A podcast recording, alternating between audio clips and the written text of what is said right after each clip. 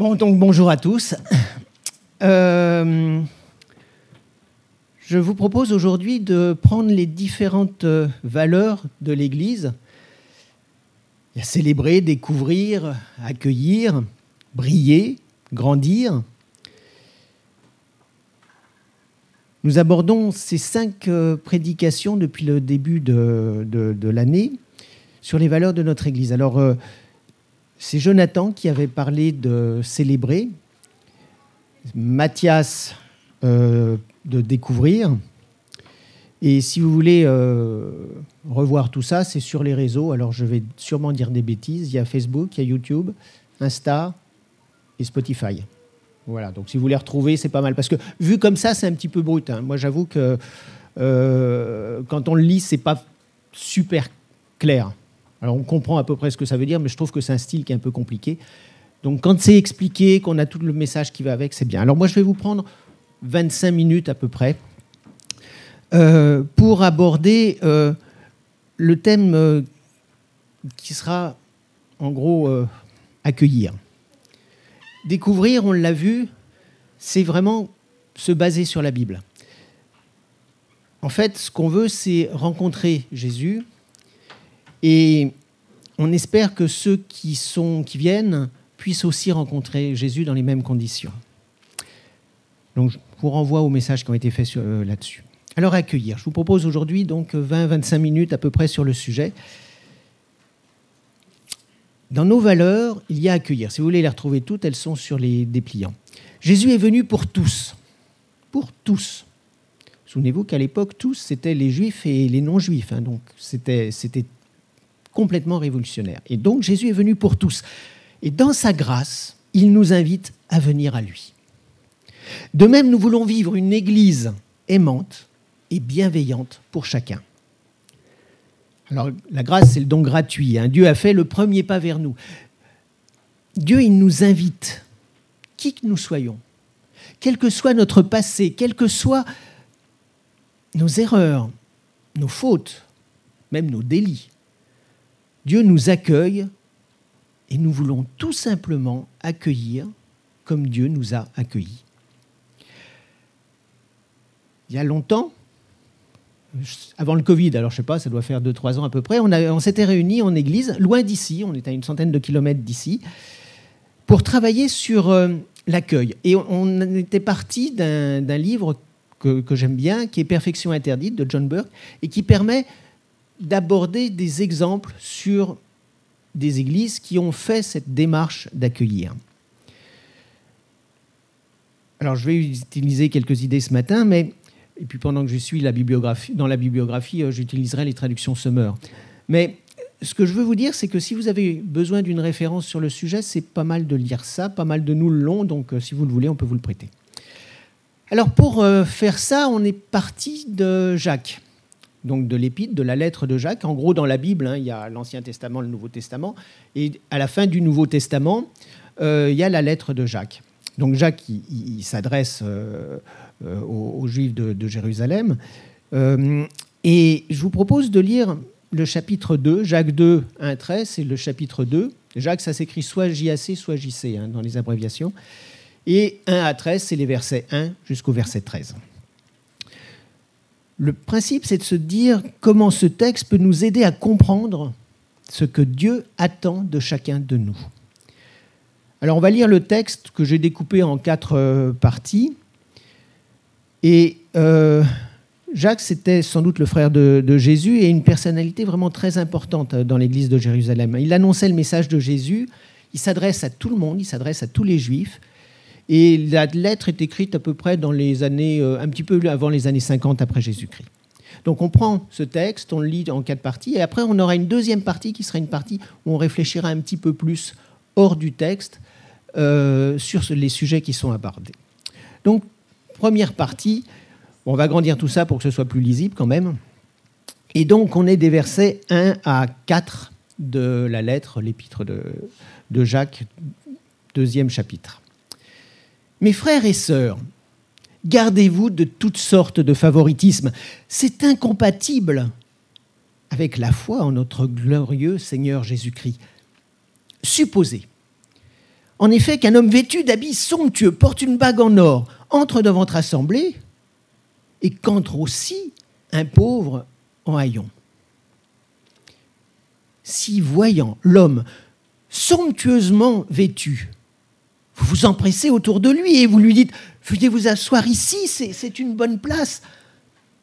Et vous lui dites, euh, tandis que vous dites aux pauvres Tenez, vous là, euh, mettez-la, vous debout là, là, ou asseyez-vous par terre, là, à mes pieds. Ne faites-vous pas de différence parmi vous et ne portez-vous pas des jugements fondés sur de mauvaises raisons?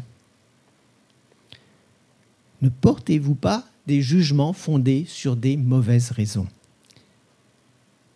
Qui es-tu pour juger sur l'apparence? Dieu juge. Mais Dieu juge chacun sur ce qu'il est véritablement. Quelqu'un disait il y a quelque temps qu'il essayait de juger les gens, de se faire une idée sur les gens, non pas sur ce qu'ils sont, mais sur ce qu'ils auraient aimé être. Parce que c'est facile de juger quelqu'un ou de se donner une idée de quelqu'un sans connaître son histoire, son passé, ce qui, sa vie. Et notre histoire personnelle est chargée de choses compliquées, d'épreuves, de difficultés. On les supporte plus ou moins bien et on traîne des fardeaux sans obligatoirement les, les montrer, les exprimer, les partager. Alors qui sommes-nous pour juger juste sur l'apparence? Qui sommes-nous pour euh, connaître véritablement le cœur de chacun, de chacune? Et encore plus, pour essayer de comprendre ce qui les a amenés à cette situation, qu'elle soit bonne ou mauvaise. Alors ne portons pas de jugement sur de mauvaises raisons. Versets 5 à 7 du chapitre 2 de la lettre de Jean, de Jacques. On a grandi. Écoutez mes chers frères et sœurs, Dieu n'a-t-il pas choisi ceux qui sont pauvres dans ce monde pour qu'ils soient riches dans la foi et qu'ils héritent du royaume qu'il a promis à ceux qui l'aiment? Et vous, vous méprisez le pauvre. Effectivement, Dieu a choisi un peuple qui a été opprimé. Dieu n'a pas choisi le peuple super puissant euh, en Égypte. Il n'était pas du côté de Pharaon, il était du côté des esclaves. Ce peuple n'était enviable que par son appartenance à Dieu. Ah, vous allez me dire que c'est énorme, mais on voit ce que ça a devenu. Mais c'était lui qui était esclave. Ne méprisons pas.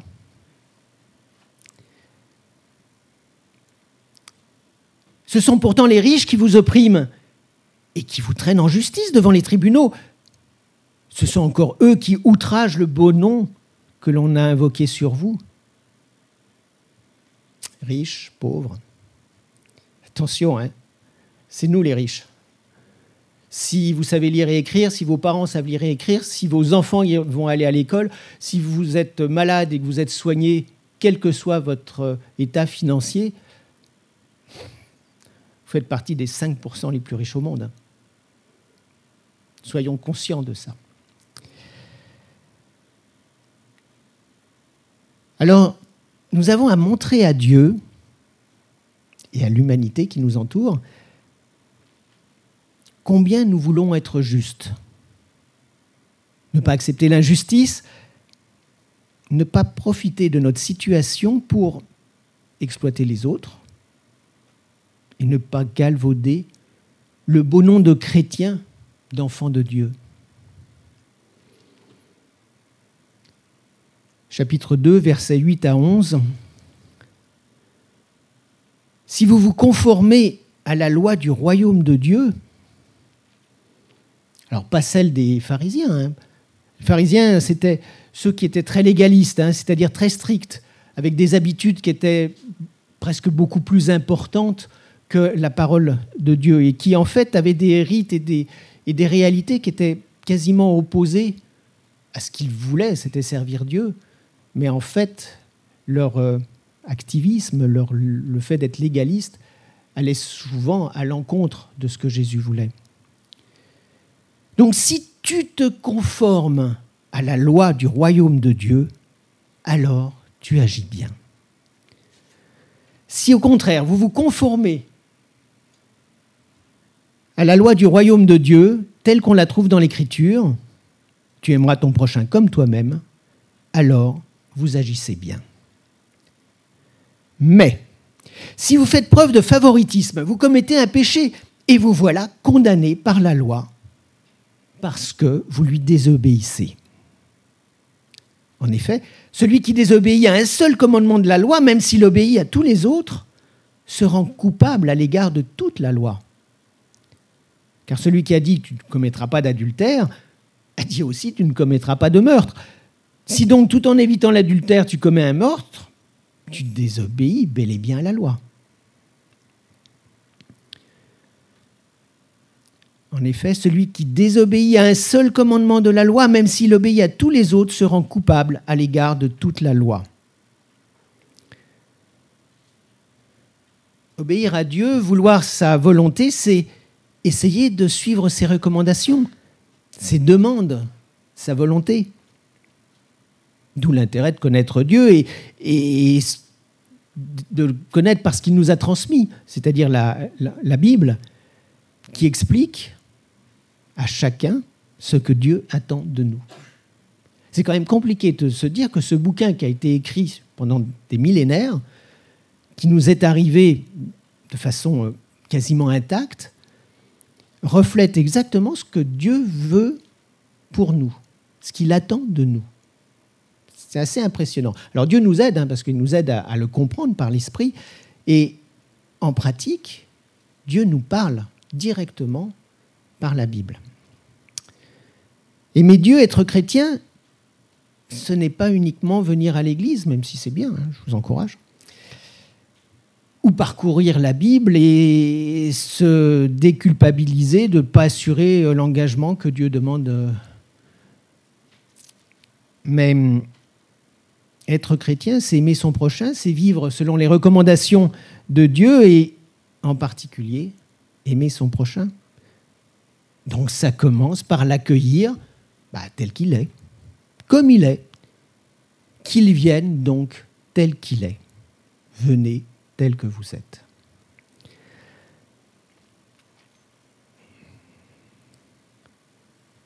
Versets 12 et 13. Parlez, agissez donc comme des personnes appelées à être jugées par la loi qui donne la liberté. Dieu jugera sans pitié celui qui n'a témoigné aucune compassion aux autres. Mais la compassion triomphe du jugement. Dieu attend que nous soyons attentifs aux autres, et même plus que nous les aimions. Euh, Ce n'est pas un conseil, hein, c'est un ordre. Dans Aimez-vous les uns les autres, c'est un impératif. Hein? C'est un ordre. Alors, de temps en temps, on dit bah, Je ne vais pas me forcer à aimer. Ça, c'est votre problème. Mais Dieu, il insiste. Et s'il insiste, c'est que c'est faisable. Et si c'est faisable, pourquoi on ne le fait pas? Aimez-vous les uns les autres. C'est un ordre.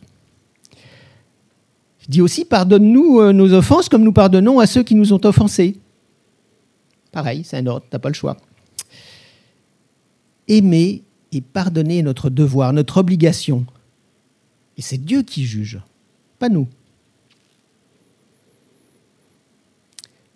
Alors ce texte, il, fallait en faire un, une prédication euh, classique, on pourrait le, séparer de, quatre manières, comme je vous l'ai fait là. On pourrait marquer euh, grand 1, éviter le favoritisme, les versets 1 à 4. Après, ce serait euh, juger sur l'apparence ou aimer son prochain, les versets 5 à 7. Parler et agissez comme des personnes amenées à être jugées, versets 8 à 11. Dieu jugera sans pitié celui qui n'a témoigné aucune pitié aux autres, 14 à 13. Vous retrouvez là, c'est facile. Moi, je vous propose autre chose, parce que ça, c'est bien, mais quand je le lis, je me dis, je ne suis pas dans le coup, là, et puis Dieu, il est loin. Je vous propose différemment. Dieu connaît ton cœur. Il ne se fie pas à ton apparence. Deuxième point, Dieu t'accueille, même si tu es opprimé. Et Dieu juge, pas toi. Aime. On va le voir. sous cette forme-là. Ce slogan Venez tel que vous êtes, avant d'être euh, la pub d'une enseigne bien connue, a été présenté en 1998 dans l'église de Gateway. Gateway, c'est euh, à Austin, euh, au Texas. Ça date de pas mal de temps et c'est intéressant de l'analyser et de se voir sous cet angle. Et moi, je vous propose de le retenir. Venez dans notre église des Halles à Amiens, tel que vous êtes.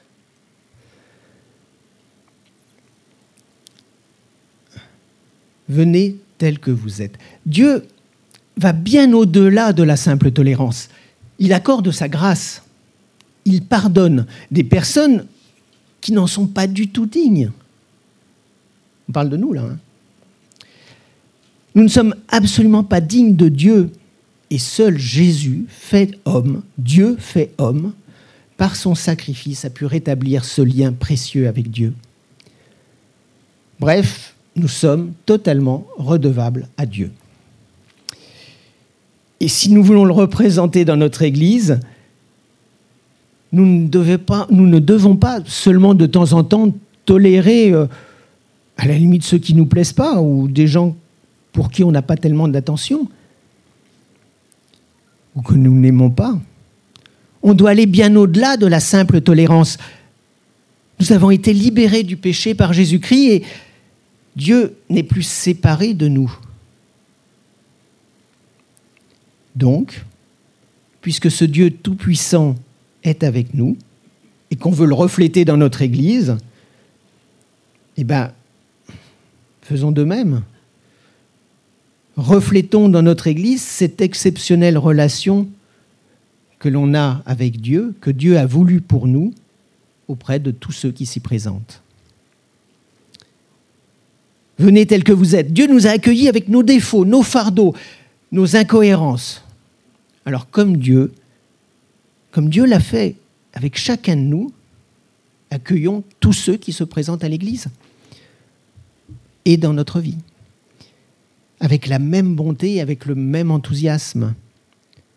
Pas besoin d'être bien habillé, d'avoir un âge particulier, d'être allé à la fac ou je ne sais pas quoi d'autre, ou même de savoir lire ou écrire pour nous rejoindre dans l'Église ou comme amis. Ou comme amis. Soyez les bienvenus et venez tels que vous êtes. Dieu sait qui nous sommes véritablement. Nous, nous ne voyons que l'extérieur des autres. Leurs habits, des discussions assez souvent superficielles, mais on peut voir les choses différemment. Jonathan nous en avait parlé il y a quelque temps. Il nous avait pris un exemple que j'aime bien, qui est un. Vous imaginez un superbe tableau, une toile de maître.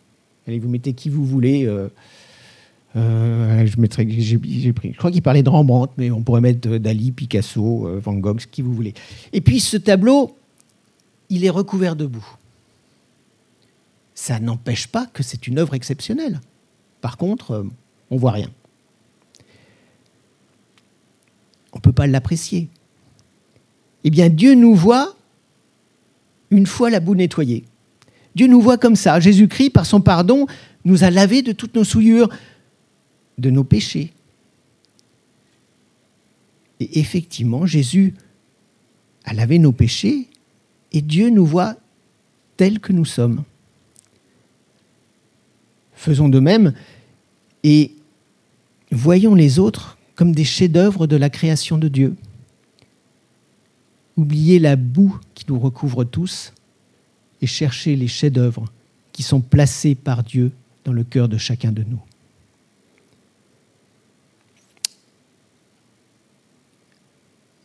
Je vais terminer par euh, quelques applications. Venez tel que vous êtes. Alors très clairement, euh, ce n'est pas parce que je suis de ce côté-là du micro que je suis différent. Hein. Euh, d'ailleurs, je ne vois pas la paille que vous avez dans votre œil parce que j'ai une poutre dans la mienne. Alors, aime. Aime ton prochain, va vers lui. Ne viens pas à l'église pour y prendre quelque chose, du réconfort, de l'apaisement, euh, de l'énergie, mais pour donner ce que Dieu a placé en toi. Je le répète. Ne viens pas à l'église pour y prendre quelque chose, mais pour donner ce que Dieu a placé en toi. Et après, Dieu te remplira de, ce dont tu as besoin, autant il l'aura décidé, et selon le plan qu'il a pour chacun d'entre nous. Ne viens pas à l'église pour prendre, mais pour donner. Venez tel que vous êtes. Aime, partage, accueille. Tu es rempli de dons, tu es un être exceptionnel. C'est dans les psaumes 139, euh, 14. Euh, je te loue de ce que je suis, une créature si merveilleuse. Alors partage, profite, accueille. Ce n'est pas être permissif que d'accueillir quelqu'un différent. Nous ne devons jamais oublier qu'accepter des gens tels qu'ils sont ne veut pas dire que nous sommes d'accord avec leurs choix, leurs croyances, leurs comportements. Mais transformer les individus est le rôle de Dieu, pas le nôtre. Partageons simplement notre joie d'être avec le Seigneur. Accompagnons le mieux possible nos invités. Et Dieu s'occupe du reste. Alors avec bienveillance, aime, partage, accueille.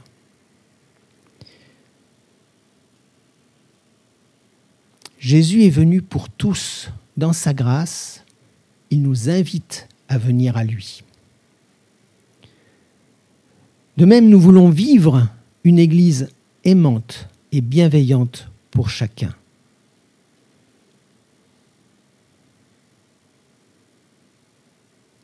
venez tel que vous êtes. Je vous propose de prier et de prendre une minute, une vraie minute. Je vais même mettre un chrono pour euh, prendre le temps de réfléchir et de voir comment on peut, en pratique, à l'église, mais à la maison, dans notre vie, cette semaine, accueillir les gens tels qu'ils sont et souhaiter qu'il nous accueille tels que nous sommes. Prions. Seigneur, tu nous as grandement donné ta grâce. Tu nous as apporté des choses tellement merveilleuses qu'on a du mal à imaginer. Et pourtant, ça a été difficile de rétablir ce lien puisque tu es venu sur la croix pour euh, nous, pour euh, laver nos péchés. Alors Seigneur, fais que nous sachions réaliser ce que tu attends de nous.